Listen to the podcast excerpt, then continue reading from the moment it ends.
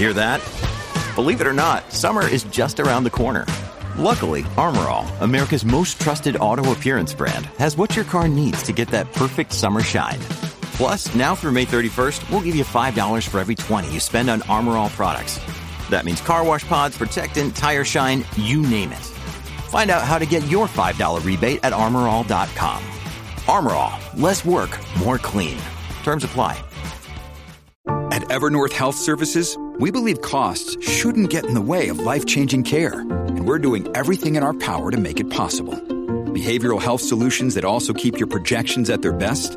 It's possible. Pharmacy benefits that benefit your bottom line? It's possible. Complex specialty care that cares about your ROI? It's possible. Because we're already doing it. All while saving businesses billions. That's Wonder made possible. Learn more at evernorth.com/wonder. When you need mealtime inspiration, it's worth shopping Kroger, where you'll find over 30,000 mouthwatering choices that excite your inner foodie. And no matter what tasty choice you make, you'll enjoy our everyday low prices, plus extra ways to save, like digital coupons worth over $600 each week. You can also save up to $1 off per gallon at the pump with fuel points. More savings and more inspiring flavors make shopping Kroger worth it every time. Kroger, fresh for everyone. Fuel restrictions apply. From sponsoring cultural events to partnering on community projects, creating youth programs to supporting first responders, at MidAmerican Energy, caring about our community goes beyond keeping the lights on. It's about being obsessively relentlessly at your service. Learn more at midamericanenergy.com slash social. Es tiempo de regalar Disney Plus. Ya puedes retomar el espíritu navideño con Noel, viajar a Oriente con Mulan, sin coste adicional en tu suscripción, o disfruta de las 30 temporadas de Los Simpson y de la 31 en exclusiva. Y el 25 de diciembre llega en exclusiva Soul, la nueva película de Disney Pixar que te tocará el alma. Los mejores planes y el mejor regalo para estas navidades lo tienes todo con Disney Plus.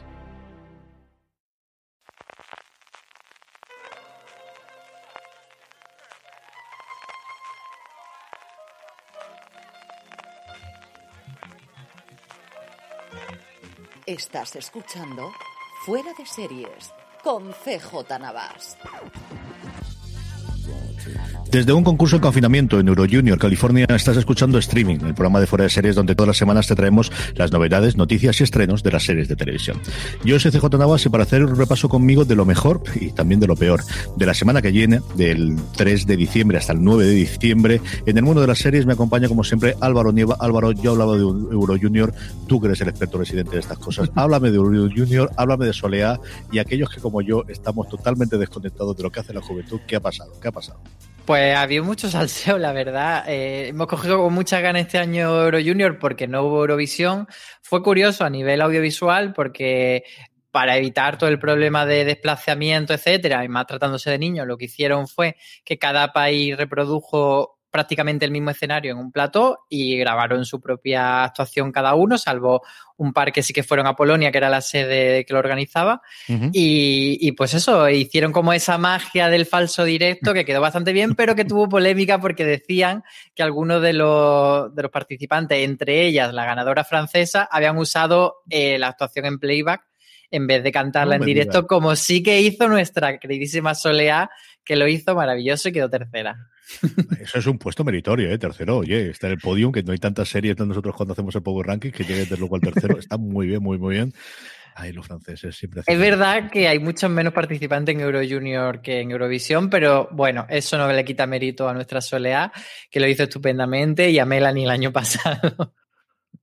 Sí, señor. Un tercero puesto, desde luego que meritorio, más allá de, todo esto.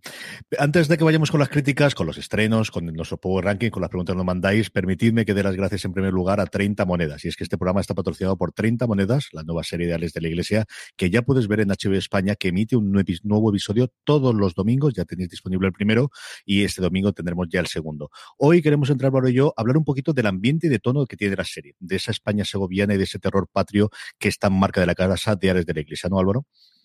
Sí, y de hecho se nota mucho eh, que es una serie de, de la iglesia por los cuatro costados, no podría decir que es de otro, que por otro lado pienso que podría ser un producto muy internacional si mm. finalmente se llega a exportar, pero creo que al final donde gana la serie en eso, en mostrar pues esa parte de la iglesia católica, ese pueblo de Segovia, que por una parte es un pueblo actual, pero por otro lado un pueblo que podría ser casi de otro siglo, que tiene como ese cruce un poco raro y de repente ves teléfonos y ves coches y ves cosas del momento, pero luego hay otra, otro ambiente. sobre todo yo destaco ese, esos tonos cobrizos de tierra que son muy de western, como que le dan ahí un aspecto muy concreto a la serie.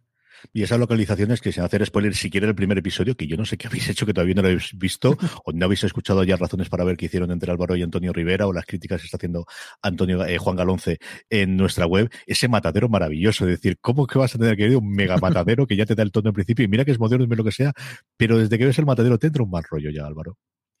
Sí, además hay un plano de, de rajar el cochino de arriba abajo que a mí me dejó muy mal cuerpo. Pero sí que sí, eh, como que es muy nuestro, desde luego, el matadero. Y luego toda esa parte del humor, ¿no? De que, tenemos tradicional, pues desde el Día de la Bestia, que quizás es la referencia más directa, sobre todo por el, el, el, guion y por lo que nos aventura este primer episodio ya emitido, que puede ir la serie, lo que hemos visto en los trailers, ese humor de que mira que son situaciones escabrosas, mira que Carmen Manchi tiene unas miradas que yo creo es lo más terrorífico que tiene desde luego el primer episodio de la serie, pero hay momentos de morirte de risa, de decir cómo puedes tener tan mala leche y tan, tan español, Alex. Sí, a mí me resultan además muy sutiles respecto a otras obras de la iglesia que hmm. son eminentemente más comedia. Pues aquí tenemos esa retranca que tiene el personaje de Eduardo Fernández, ese tonto útil que es el personaje de Miguel Ángel Silvestre. Entonces va metiendo como pinceladitas que hacen como que se compense un poco la fórmula y no sea tan densa porque, por ejemplo, el primer episodio, mm, sin entrar en spoiler por supuesto, tiene un clima que es muy de cagarte encima y, yo creo que eso pues ayuda a que, a que la mezcla esté un poco más, variadita esa mezcla de terror, de terror mm, eminentemente psicológico y ambiental y esa mezcla de risa, sí, al final de comedia que, siempre hacerles de la iglesia es la que podéis encontrar en 30 monedas. De nuevo doy las gracias a HBO España a 30 monedas por patrocinar este programa. Recordad un nuevo episodio todos los domingos en HBO España. Vamos ya ahora sí, Álvaro, con las críticas de la semana y empezamos por el regreso de Cali Cuco después de hacerse mega, hiper mundialmente conocida con su personaje de Penny en Big Bang Theory o de Big Bang eh, aquí en España. Llega con esta de Flight Attendant mm, con sus cositas, ¿no?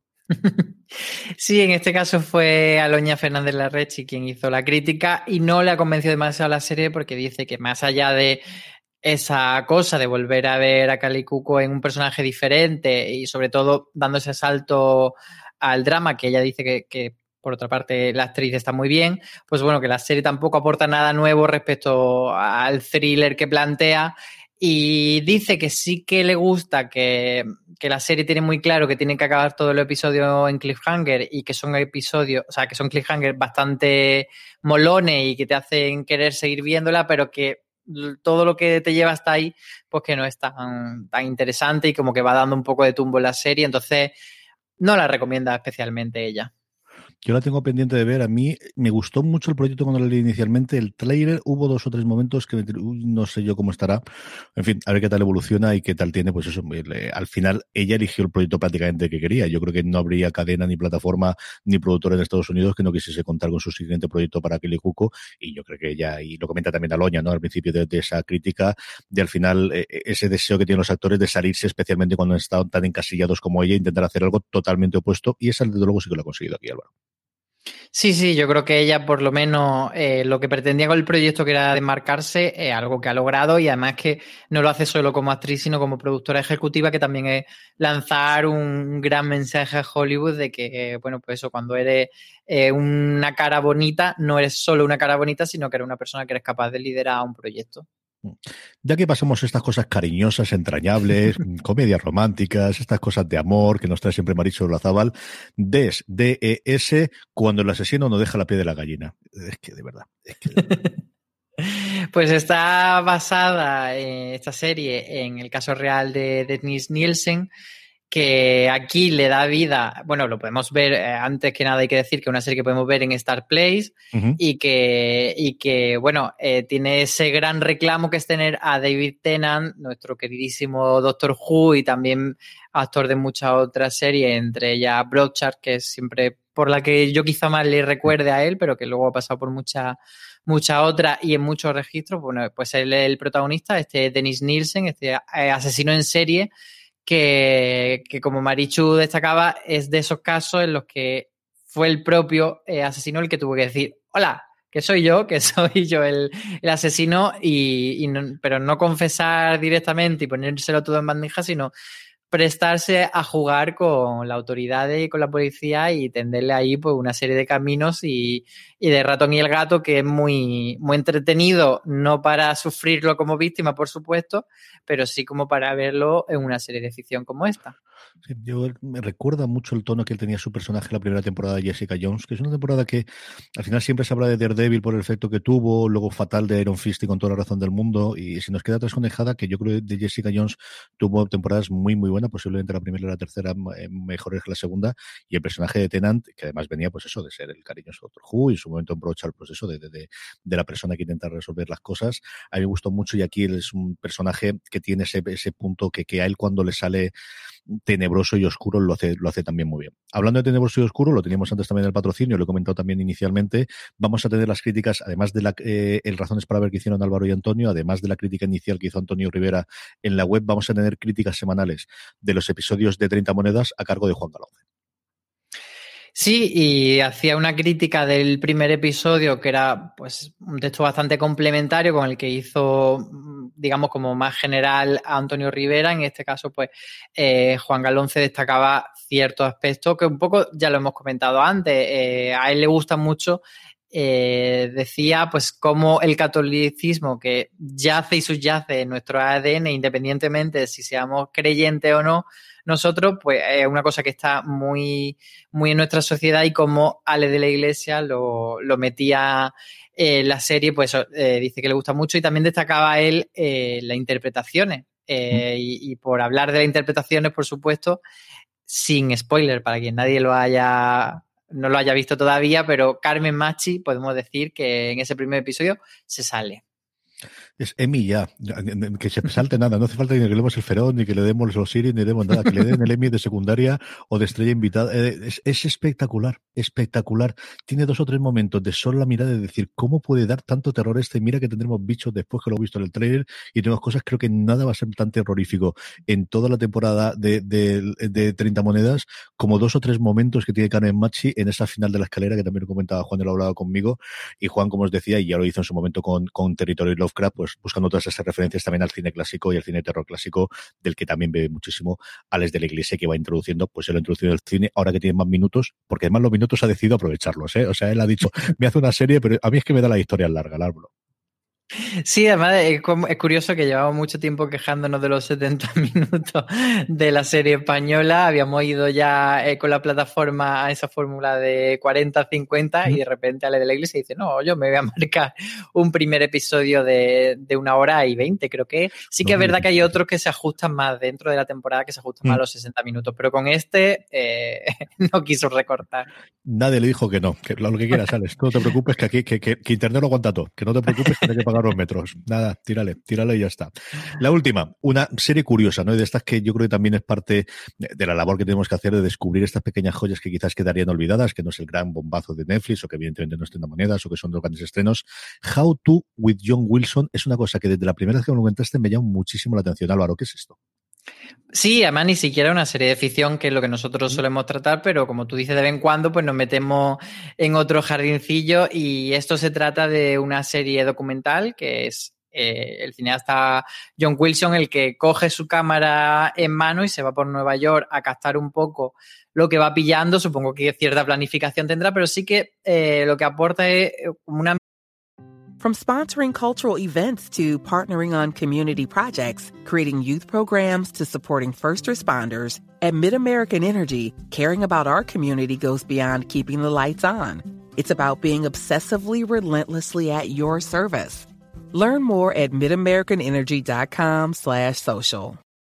Woodhouse Nissan offers a variety of SUVs and crossovers to fit your lifestyle. Whether you're looking for an SUV with high towing capability or a crossover with all wheel drive, you can expect a variety of safety features, plenty of seating, ample cargo space, and innovative design to tackle virtually any adventure. Explore the Nissan lineup of SUVs and crossovers featuring Rogue, Rogue Sport, Kicks, Murano, Pathfinder, and Armada. Visit one of our two Nissan locations or shop online at woodhouse.com. mirada, eh, decía Luis Acituno, que es quien ha escrito la crítica, que tenía como una curiosidad bien, bien intencionada sobre el mundo que se va encontrando y, que eso le parecía pues una delicia en el sentido de que no trata de ser como, eh, pues eso, una obra muy, muy densa o muy dolorosa o muy arrogante respecto a lo que se va encontrando o muy crítica, sino que busca esa, esa mirada bonita también y que a veces es muy, muy necesaria y muy edificante pues de, la, de, lo que va construyendo con un relato un poco hecho eh, sobre la marcha y sobre, sobre el propio asfalto de la calle. Entonces, pues eso, es, un tono de, es ciertamente documental, pero mezclado con comedia y, bueno, poco, siempre desde el humor, por supuesto.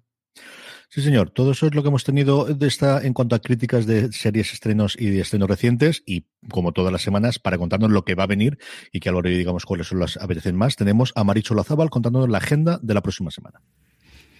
Empezamos con la agenda semanal de estrenos, eh, con un aviso previo, y es que Netflix este mes ha echado la casa por la ventana con las producciones asiáticas. Ya lo veréis, esta semana tenemos unas cuantas, pero las semanas que quedan hasta final de año son todas parecidas.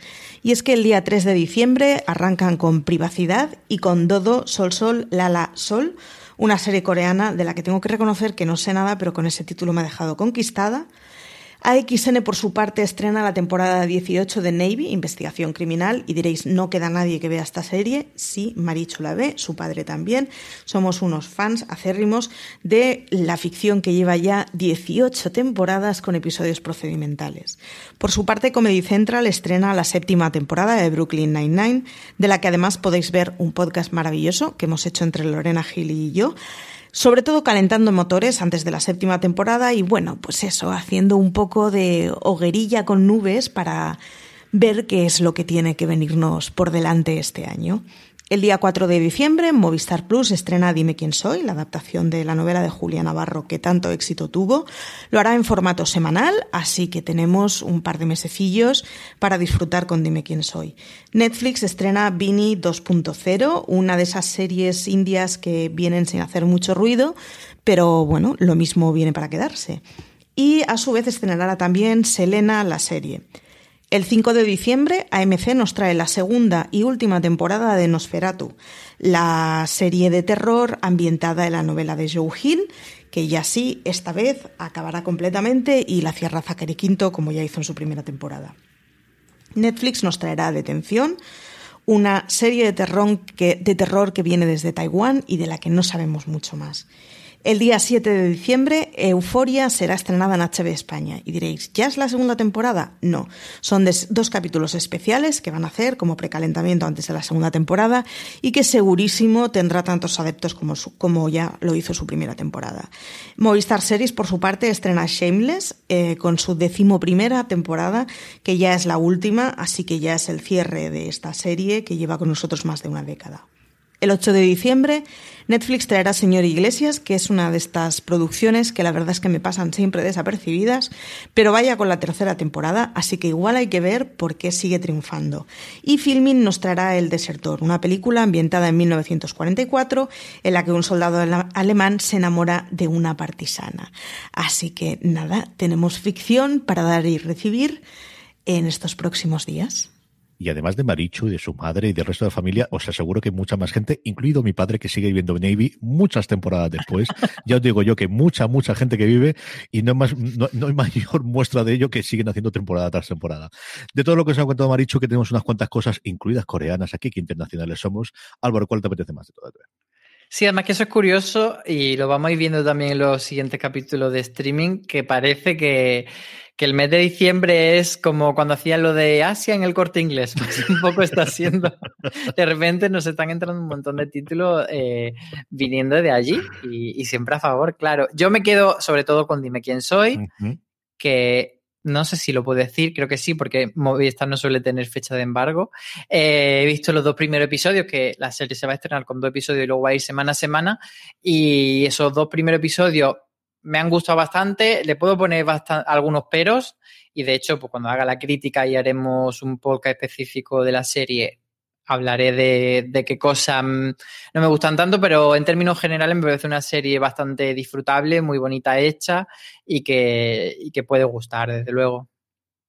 Yo tengo muchas ganas de ver Dime quién soy, porque además varias de las escenas, especialmente creo de los primeros episodios, porque es toda la época eh, de la Segunda Guerra Mundial y justo después se rodaron varias aquí en la provincia de Alicante, incluido el castillo de Santa Bárbara, que es el castillo tradicional, me la foto de cuando ves en Alicante desde el postiguete y ves la cara del moro, pues esa es el castillo de Santa Bárbara, y luego en Alcoy también se rodaron varias, y cerca de Altea y cosas similares, y tengo, pues eso, lo que te pida, yo sé que es muy de pueblerino, de mira, mira, salimos, pero mira, me apetece, ¿qué quieres que te diga? Me apetece.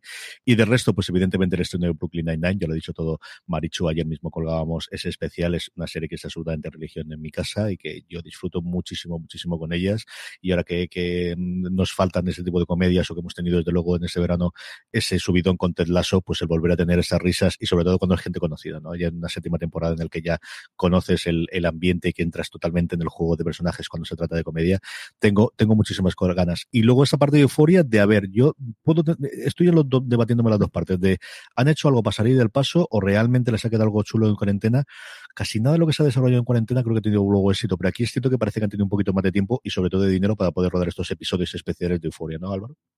Sí, yo creo que al final la forma de plantearlo de episodio interludio hasta que pueda llegar una segunda temporada es interesante y bueno, a ver cómo cómo funciona, pero sí que mm, me parece bueno que no lo hayan planteado como un relleno, sino que han dicho que claramente eh, retoma el cliffhanger de la primera temporada, a contar las consecuencias de eso que pasa al final de la primera temporada, que no contamos por si alguien lo ha visto y es spoiler, por supuesto. Eh, pero bueno, que, sí que va conectado con, con, toda la serie y no es simplemente un piscolabi entre temporada y temporada y luego yo quería añadir otra. Claro que sí. Quiero añadir Selena la serie, que es una serie de Netflix de estas que está haciendo de, de cantantes latinoamericanos después del éxito de Luis Miguel, que tengo mucha curiosidad porque yo Selena es verdad que como que he escuchado mucho el run run de, de Selena, pero nunca realmente me he metido en, en su figura y me llama mucho la atención conocerla porque en, Latinoamérica es una cosa grandísima, sobre todo en México, que era donde ella era, y sí que conozco más la parte truculenta de su, asesinato, etcétera, pero no esa, esa subida hacia el éxito que es lo que va a retratar la serie, claro. Yo creo que como toda la gente de mi generación, yo no recuerdo que fuese especialmente conocida en España. Yo creo que toda la gente de mi generación la conocimos a través de la película de Jennifer López, que fue, si no el, el espaldarazo, que quizás sí fue con los, con los discos, especialmente con el del 99 y con el del 2000, que sí que la primera vez en la que la vimos en pantalla o que, o que siempre se ha hablado de Jennifer López como la intérprete de Selena, porque tenía más o menos la misma edad cuando ella interpretó que cuando ella tristemente falleció, que es lo que entiendo que nos contará toda la serie, ¿no? No sé por dónde evolucionará después. Yo es una artista, y, y la iba a comentar, me estaba cuando comentabas tú, si no le voy a recordar yo, que es esas personas que se nos ha quedado ahí perdida, que tengo curiosidad por ver con el tratamiento de Netflix y con el dinero de Netflix, como decías tú bien, eh, con, este tipo de biopics seriados que tan éxito, tanto éxito le han con Luis Miguel, a ver qué ha ocurrido y si funciona un poquito más, porque si es uno de estos personajes de esto de los que piensas de lo que podría haber sido, ¿no? De, de, de, de, esta tristemente truncada tan joven su carrera y qué podría haber sido con el carrerón que lleva esta mujer. Sí, acercarnos pues a una parte de la cultura que para otros países ha sido muy relevante y que nosotros no desconocemos tanto, pues siempre es como interesante verlo. Mm, totalmente. Así que seguiremos todas estas, hablaremos de alguna de ellas la semana que viene y lo que vamos a hablar ahora es de cuatro o cinco cositas de noticias y de temas que ha habido en la semana. Y la primera es que hemos tenido, bueno, son varias a la vez, y es que hemos tenido mucho movimiento en series españolas. Hemos tenido por fin la renovación de Hit, que mira que se han hecho rojar y mira que los tenían claro que lo van a renovar. Esta manía últimamente de vamos a dejar aquí en suspenso. No, suspenso para la serie de terror, déjate para estas cosas. Nasdrovia también, esta sí que ha sido relativamente rápido después del estreno de su último episodio. Nueva serie de Manolo Caro, y lo dejo ahí, Álvaro hablaré después. Y luego la cosa más loca, tenemos que instaurar la noticia más loca de la semana. La Casa de Papel va a tener un remake coreano, Álvaro. Eh, sí, parece que Netflix no quiere renunciar al fenómeno que ha sido eh, La Casa de Papel. Y no sé si esto se debe quizá a que La Casa de Papel haya llegado a muchos territorios, pero hayan detectado que no ha llegado con tanta fuerza pues a los países asiáticos y que hayan pensado, bueno, pues a lo mejor eh, trasladándolo a, en vez de que mostrarle la versión original, hacer un remake, pues sí que puede funcionar. Yo creo que quizá que puede ir un poco por ahí, porque, por ejemplo, creo que no tendría sentido hacer la casa de papel Brasil, porque ha tenido mucho éxito en Brasil o en los países árabes. simplemente la, la versión original entra bien.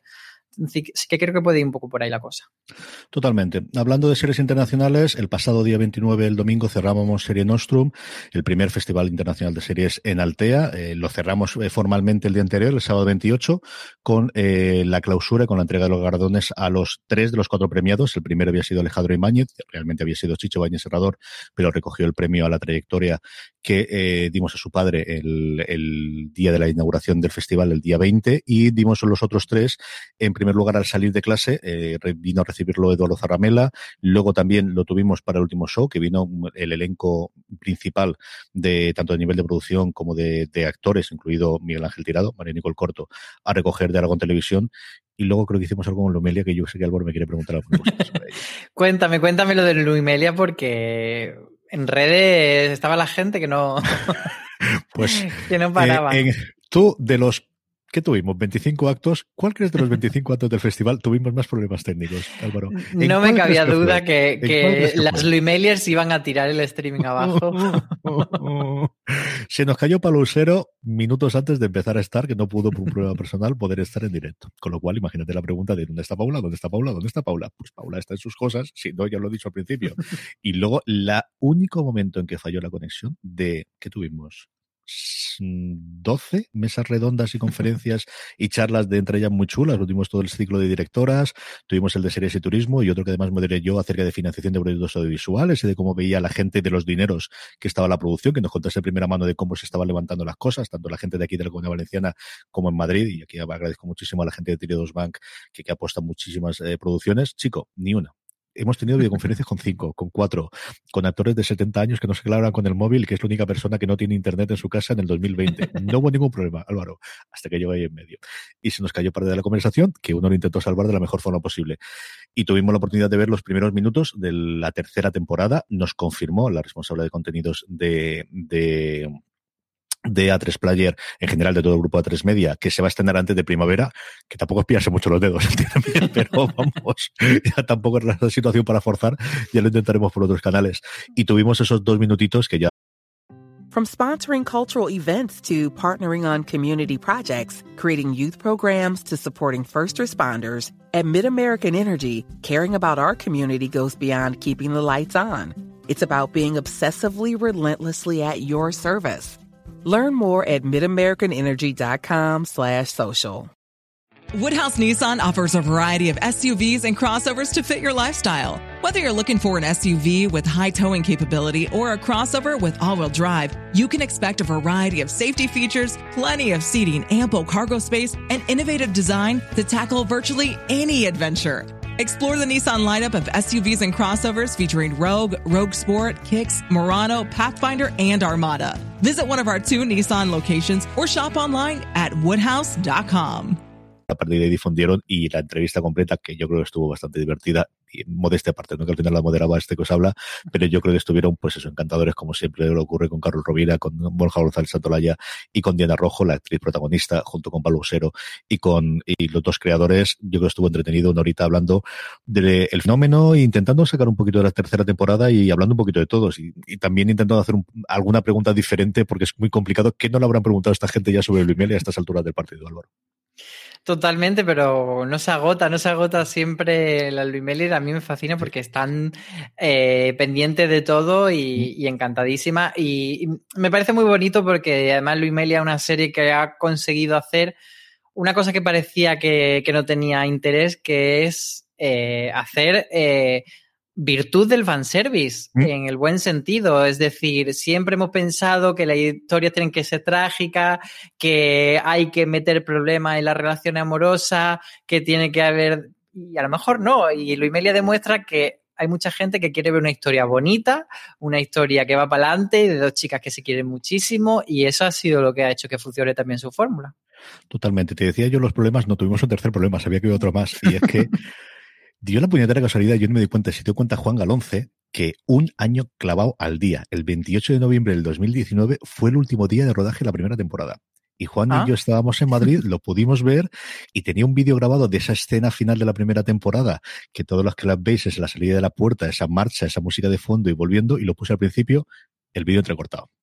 Todo el efecto dramático, todo el momento que iba a sacar la lagrimita, del vídeo entrecortado, y se oía mal. Digo, no puede ser, no puede ser. Las cosas del director, ¿por qué te iba a contar a ti que no se puede Totalmente. Las cosas del director. Más cositas que tenemos aquí. Mira, para los aficionados al cómic, y hablamos antes de Jessica eh, Jones precisamente, los derechos de Daredevil vuelven a Marvel Studios. Ha pasado ya el tiempo prudencial de, reventa y estos derechos que tenían compartidos Netflix con Marvel Televisión, la antigua división eh, que tenía Marvel y que ya está totalmente cintas, estos han pasado todos por de huello aquí, Kevin se los ha cargado absolutamente todos. Vuelven a Marvel Studios, así que vuelven otro, otra vez los rumores de si incorporará a Marvel, eh, a Daredevil, perdóname, dentro o de las películas, o yo creo mucho más dentro de las series que vamos a tener de. Sí, fue el domingo pasado cuando se cumplían dos años desde la cancelación eh, de Daredevil por parte de Netflix. Y esos dos años era el periodo en que los derechos seguían estando en manos de Netflix. Sabíamos, por supuesto, que Netflix no iba, o sea, podría haber hecho lo que quisiese, tanto a nivel películas como Ujú. series con Daredevil, pero sabíamos que no lo iba a hacer porque ya no formaba parte de su estrategia, pero hasta no pasasen esos dos años, no podía Marvel Studios o Disney Plus en este caso hacer nada con el personaje en cine y en televisión, insisto. Y sí que podrían hacer, por ejemplo, en cómic o en otro formato, por supuesto. Pero, eh, pues eso, entonces el domingo los fans de Daredevil se pusieron a llenar las redes de comentarios para pedirle a Disney Plus que, que vuelva a Daredevil y que vuelva sobre todo interpretado por Charlie Cox porque eh, realmente ha tenido como mucha aceptación eh, esta encarnación del personaje. Y yo por una parte pienso, a ver qué piensas tú también, eh, que, que a Disney le vendría muy bien porque Daredevil y The Punisher yo creo que han sido los dos que mejor funcionaron Mm. de toda esta ronda y entonces al final son marcas que, que ya tienen su fandom, pero por otro lado el tema de coger eh, un personaje o una serie de éxito de Netflix y llevarla a Disney Plus a lo mejor le, le duele en el orgullo.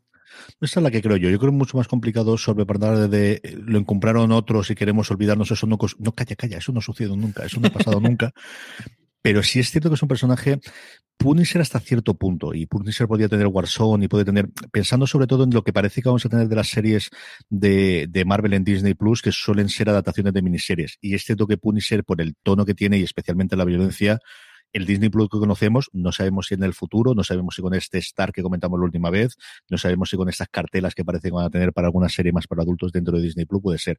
Pero veo complicado alguno de los cinco o seis arcos que yo puedo tener en la cabeza importantes, alguno de Garcenis, alguno distinto que haya habido eh, posteriormente con, el personaje del castigador, que pueda ser complicado. Daredevil yo creo que sigues teniendo la violencia, pero la puedes suavizar o se puede entender un poquito mejor la, la serie de esa forma, pero coincido contigo, yo creo que es mucho más el purito de no vamos a utilizarlo, pero es cierto que es un personaje demasiado importante en la mitología Marvel como para dejarlo abandonado. No sé si era tenerlo como secundario en las películas, no sé si cómo tenerlo de acompañamiento, no sé si tirar por Electra, que quizás no está tan y la podrían hacer un recast, porque tampoco se acuerda nadie especialmente del, del, eh, de, la, de la actriz protagonista y hacer realmente Electra asesina, aunque muchas de las ideas cogía, igual que de Born Again, cogía alguna de las temporadas eh, previas de, de, de Dan Defensor, me sale a mí, que era como se llama aquí en España la primera traducción de Daredevil. No lo sé, yo creo que, eh, no creo que sea una cosa inmediata, creo que es una cosa a medio plazo, pero a mí me extrañaría, como te digo, sí que hay tanto en el caso del Castigador como en el caso de, de Daredevil, al menos cinco o seis miniseries de seis o seis, eh, seis, ocho números en el cómic que se podría adaptar y que con el modelo este que parece que van a tener de, de creación de series en, en, en, Disney Plus o de Marvel para Disney Plus, a mí no me extrañaría absolutamente nada que tuviese. Yo que esa parte creo que sí que es bastante factible que la tenga de superhéroes a carteles. No nos referimos a estos grandes que están teniendo todas las series ahora, y ahora no solamente Netflix la que nos llena de lonas y de carteles, sino de cartelas antes de los episodios.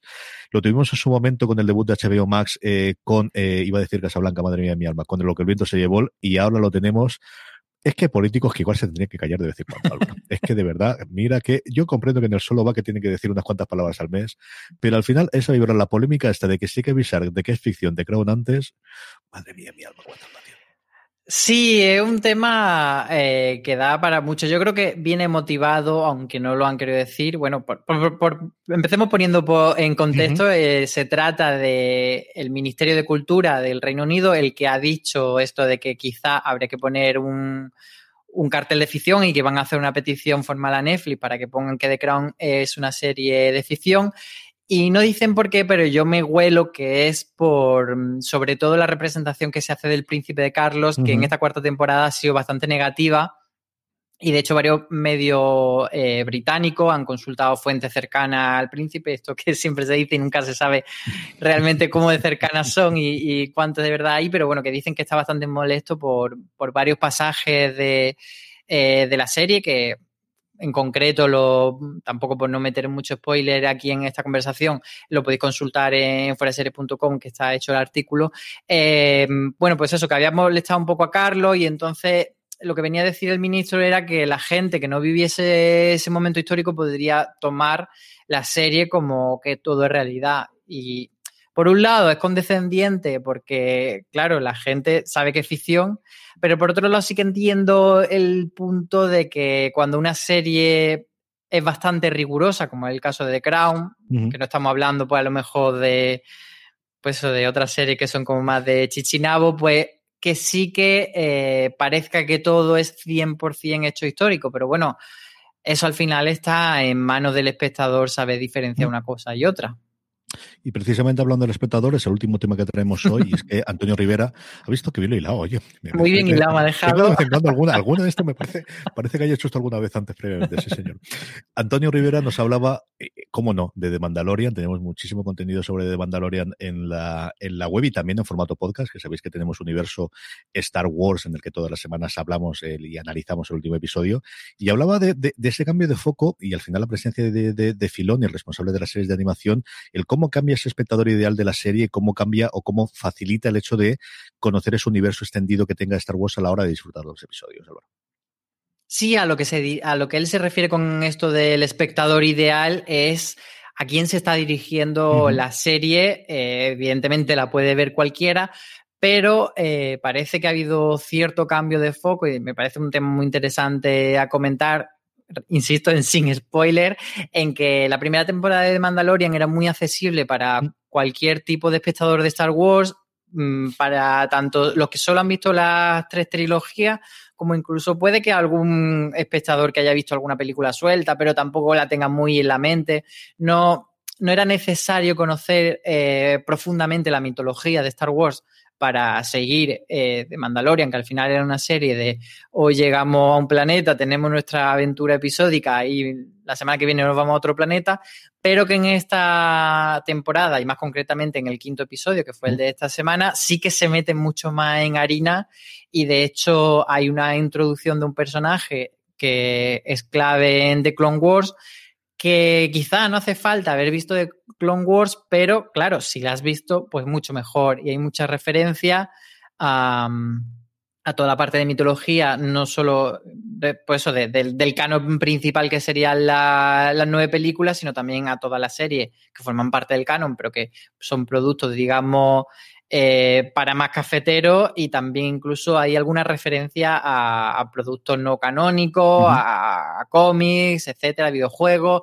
Como que parece que The Mandalorian está eh, queriendo mucho eh, enamorar a, los fans más acérrimos de, Star Wars. Esta misma semana en The Watch comentaban este tema, ¿no? Y comentaban cómo al principio cuando nació The Mandalorian era la pequeña. Es decir, es que lo grande era la película que se iba a estrenar unos meses después. Es que era la cosa que tenían. Y era, bueno, el primer, sí, el primera gran producción que tenía, pero es que venían las series de Marvel detrás, que realmente es la que daba dinero para Disney. Y que se ha convertido un año en el bastión que tienen, desde luego el universo de la Guerra de las Galaxias, pero es que también toda Marvel, hasta que lleguen al menos las series, eh, eh, en general Disney, hasta que lleguen las series de Marvel, hasta el punto de que el estreno de Pixar han tenido que meterlo ahí y veremos qué ocurre con Black Widow, el final tiene que ir a Disney Plus. Es que es el bastión. Y en la línea de lo que tú es que al principio eran aventuritas pequeñas en un rincón, que al final, siempre que tenemos una película de la Guerra de las Galaxias, hay que salvar la galaxia, para la redundancia, que quieren historias pequeñas de un señor que sí, que se encontraba con un bicho curioso, pero que tampoco sabía exactamente la relevancia que tenía, que nosotros como espectadores sí lo sabíamos porque conocíamos a otro de su raza que había sido muy importante, pero que tampoco tenía muchísimo más. Y como aquí sí que entroncaba, y ellos hablan mucho del fenómeno Juego de Tronos, ¿no? De Juego de Tronos es una serie que al menos hasta la quinta temporada podrías disfrutar, y hubo millones de personas, y eso fue parte del éxito, viendo episodio por episodio y comentando la jugada después y nada más, y a partir de ahí, si te quería bucear en el mundo, a la échale, que tienes internet y libros para aburrirte.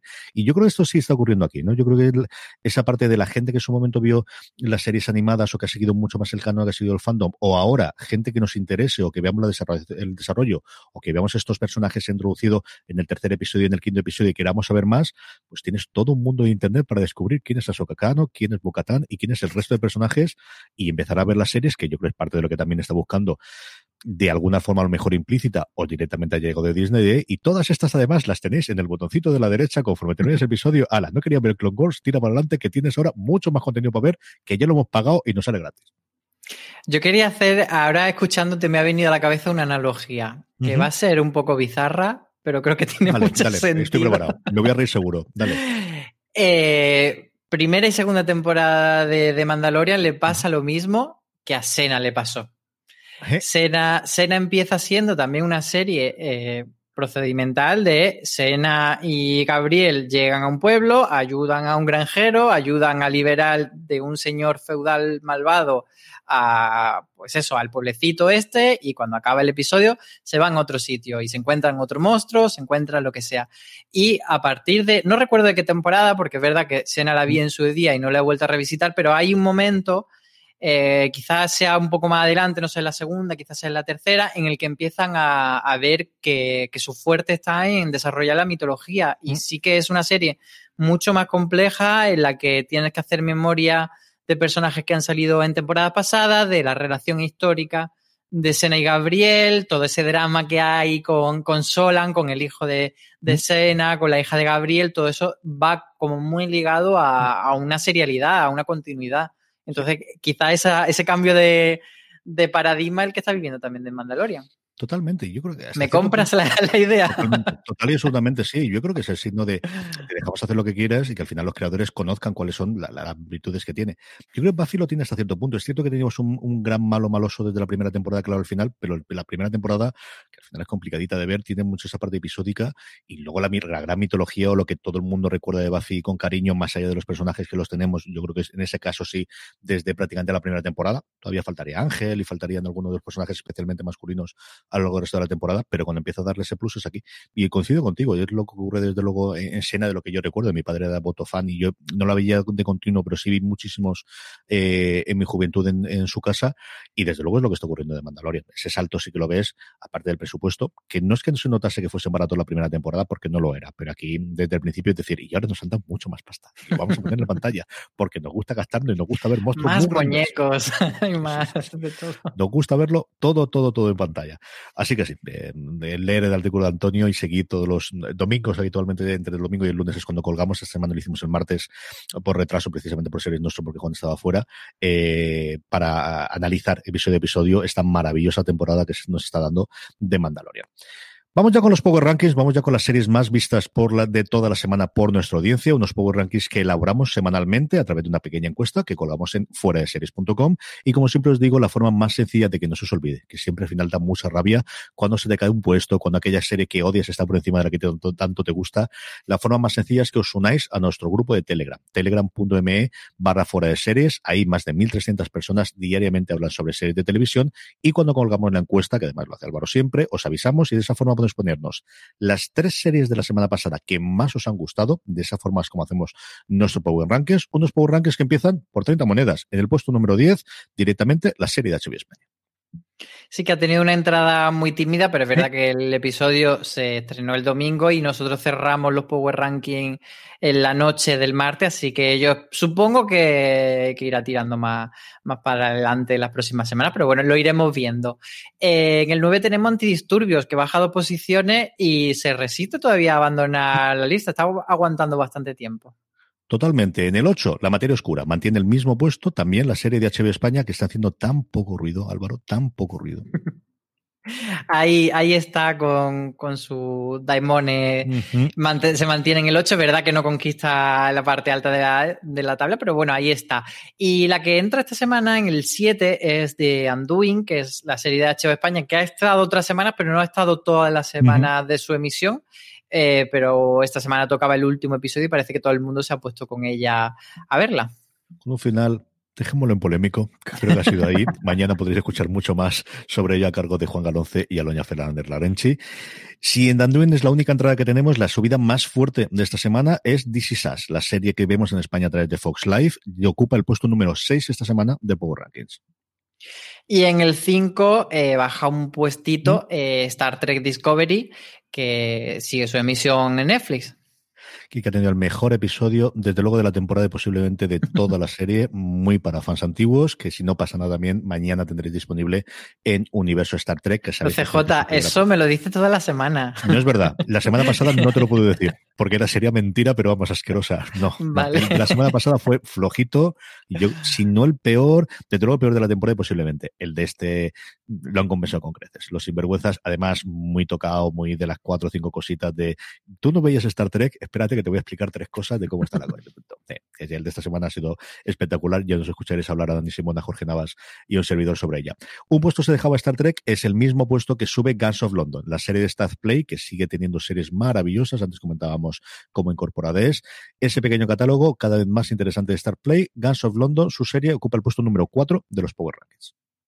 Y en el 3, Gambito de Dama, que sigue siendo uno de los grandes éxitos de Netflix y que no se apaga su, su momento. Muchas veces tenemos esa duda de cuánto aguantan esos bombazos de, de Netflix de fin de semana. En este caso, empezó poco a poco y se mantiene.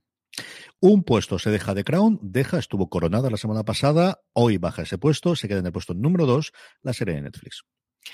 Y conquista el primer puesto de Mandalorian de Disney Plus, que bueno, pues parece que ese episodio tan comentado ha hecho que, la gente eh, no, no pierda la oportunidad esta semana de verla.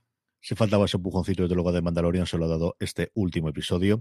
Vamos con las preguntas de los oyentes ya, Álvaro, esas preguntas que nos hacéis llegar a través de las redes sociales, donde somos fuera de series en todas y cada una de ellas. También nos lo podéis dejar en esa pequeña encuesta que hacemos, como os decía antes, para el Power Ranking. Siempre os dejamos un pequeño hueco.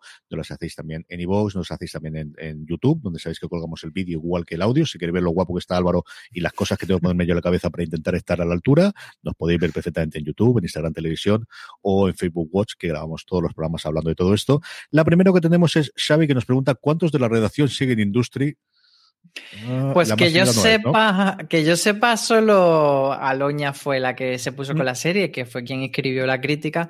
Y lo comentábamos en el último Watchlist, que a ella no le, no le gustó mucho, fue cierta decepción. Y entonces mm, a mí me pasa un poco de, decir, bueno, pues me, me, fío de tu opinión y, y, no me pongo con ella, a pesar de que me la habían vendido como un élite posgrado. Bueno, Aloña me dijo que, que no, que estaba muy bien vendido eso, pero que no llega a, medirse en ese traje. Ese momento del Wesley de lunes fue espectacular en un episodio que tuvisteis varios momentos sencillamente cumbres. O sea, el momento de Marucho cuando se puso cariñoso con las series terroríficas fue maravilloso.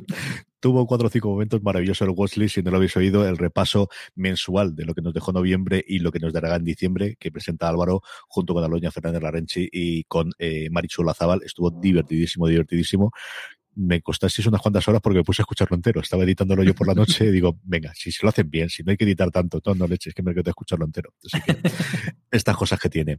La otra pregunta que nos llega esta semana nos manda Pau y nos dice, hola majos, ante la futura ley que obliga a las biode o las plataformas en general tener un porcentaje de producción española y europea, ¿se conoce que va a haber Disney Plus para llegar a esas cuotas? O producir, producir y producir, Álvaro. Yo algo sé, os voy a contar.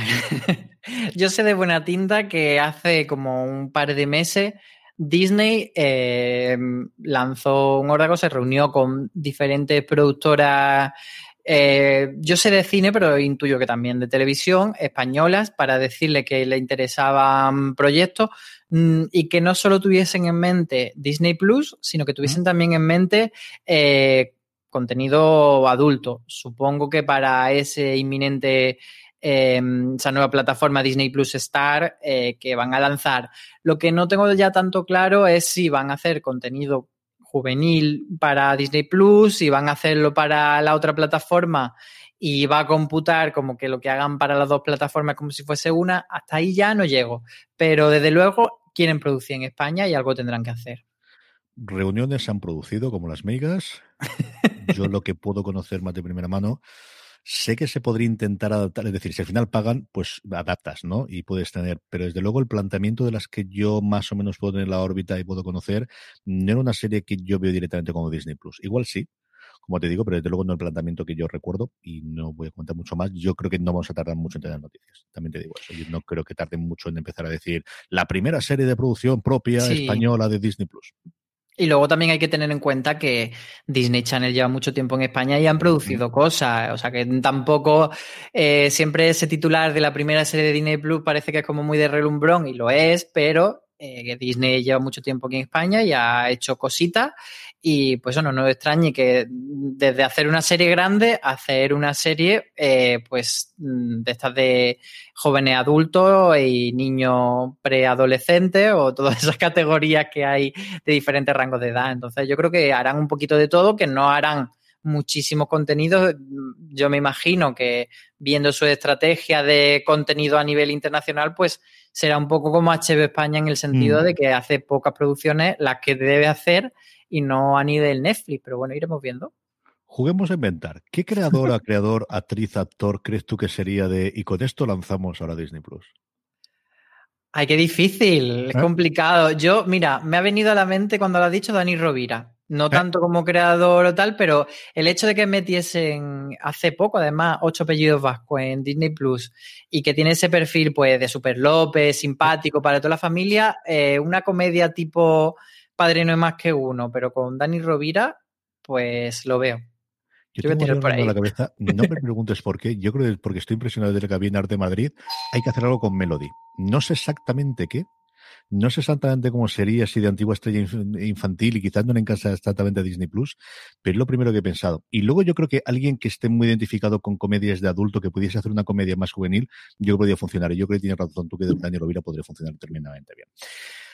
Hasta aquí ha llegado streaming. Recordad que tenéis mucho más contenido, como hemos comentado, en eh, la cadena de fuera de series, en iVoox, en Spotify, en Apple Podcast y, como siempre sabéis que me gusta decir, en vuestro reproductor de confianza que utilicéis. Si nos queréis ver las caras, como os he dicho antes, nos podéis ver en YouTube, en Instagram Televisión, en Facebook Watch, en fin, en general, en todos los sitios donde nos podéis ver.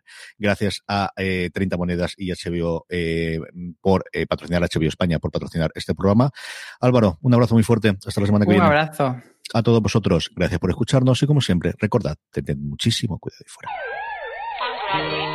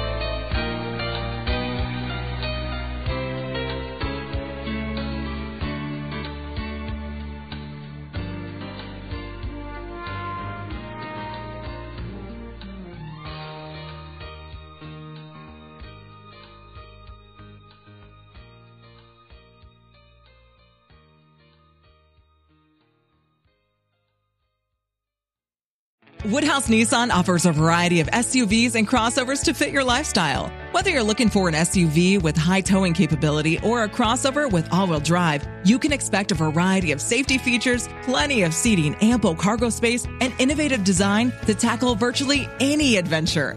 Explore the Nissan lineup of SUVs and crossovers featuring Rogue, Rogue Sport, Kicks, Murano, Pathfinder, and Armada. Visit one of our two Nissan locations or shop online at woodhouse.com.